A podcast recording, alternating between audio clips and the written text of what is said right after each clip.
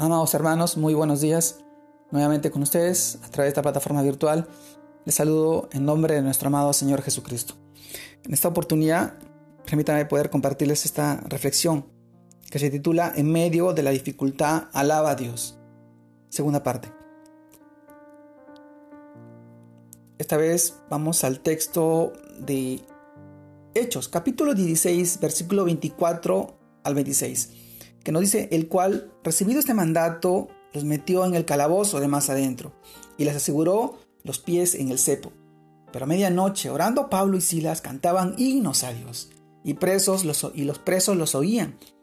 Entonces sobrevino de repente un gran terremoto, de tal manera que los cimientos de la cárcel se sacudían, y al instante se abrieron todas las puertas y las cadenas de todos se soltaron. Hechos, capítulo 16, versículo 24 al 26. En medio de la dificultad, alaba a Dios. Amados hermanos, Pablo y Silas en prisión, encadenados externamente, pero libres en Cristo. En un momento extremo optaron por alabar a Dios. Cuando aceptamos la libertad que Cristo nos dio en la cruz, entonces solo nos queda alabar, alabar, alabar y agradecer. Entonces es cuando el poder de Dios se manifiesta. Segunda Crónicas, versículo capítulo 20, versículo 22 pues estamos demostrando que confiamos en Él, que aún en medio de la dificultad, las circunstancias más difíciles, nuestra verdadera alabanza sigue y surge de un corazón agradecido, que reconoce que aún en el momento más oscuro, Dios está en control. Dios tiene todo el control.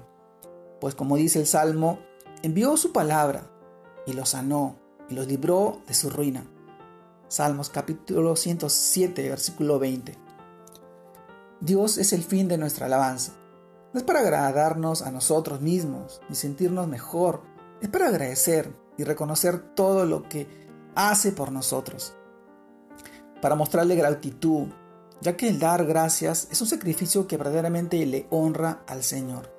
Salmos capítulo 50 versículo 23.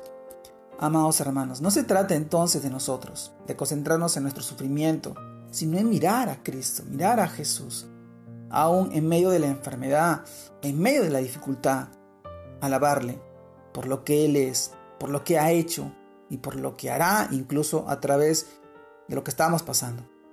Por su poder actúa en nuestra debilidad. Así que su favor inmerecido es suficiente motivo para cantarle, darle gracias, alabarle con todo nuestro ser. Según de Corintios capítulo 12 versículo 9. Amados hermanos, en medio de la dificultad, alaba a Dios.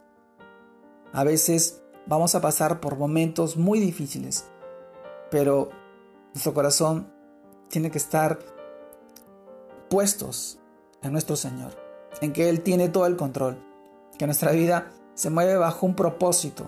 Tal vez no entendamos qué es lo que estamos pasando, pero Él obra y actúa en todo momento y en todo tiempo, y Él busca que tú lo alabes, que tú le agradezcas, que estos tiempos difíciles van a pasar, pero lo que quedará, ese mensaje, ese proceso, esa restauración a nuestra vida. Y cuanto más pasemos, cuanto más problemas suframos o tengamos, nuestro corazón nuestra mirada siempre tiene que estar puesto en el Señor, en el Dios de toda creación, que tiene el control de todo. Lo que quiere, lo que busca es que tú lo alabes, y le cantes y, estés con Él en comunión, en relación, día tras día, noche tras noche, en cada mañana, en la tarde, en la noche, buscándole todo tu corazón. Él conoce tu corazón, conoce tus pensamientos y busca lo mejor de ti para poder darle honra y gloria.